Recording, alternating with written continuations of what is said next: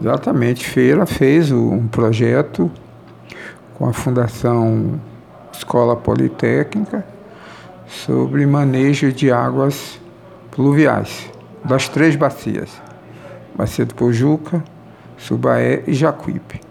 Dentre esse estudo, nós temos exatamente mapeados todas as áreas de risco nessas três bacias, com inundação, perspectiva ou probabilidade, obviamente, de inundação, é, é, alagamento, né?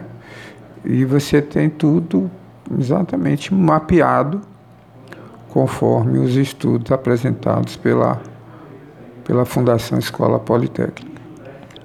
Não, se o município não implementar as ideias previstas é, nesses projetos, obviamente as pessoas que estão morando nestas áreas, que são áreas de risco, em termos de, de alongamento, de, de, de alagamento e de inundação, elas terão muitas dificuldades durante sua vida toda.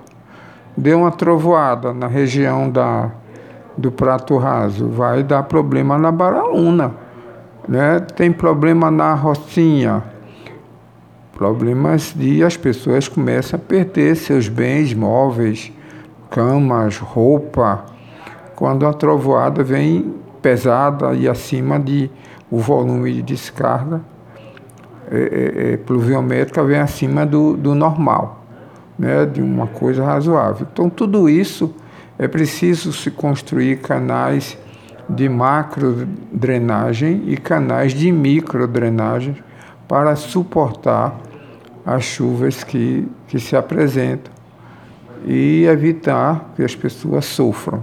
Esse é o grande objetivo desse projeto que está na Câmara.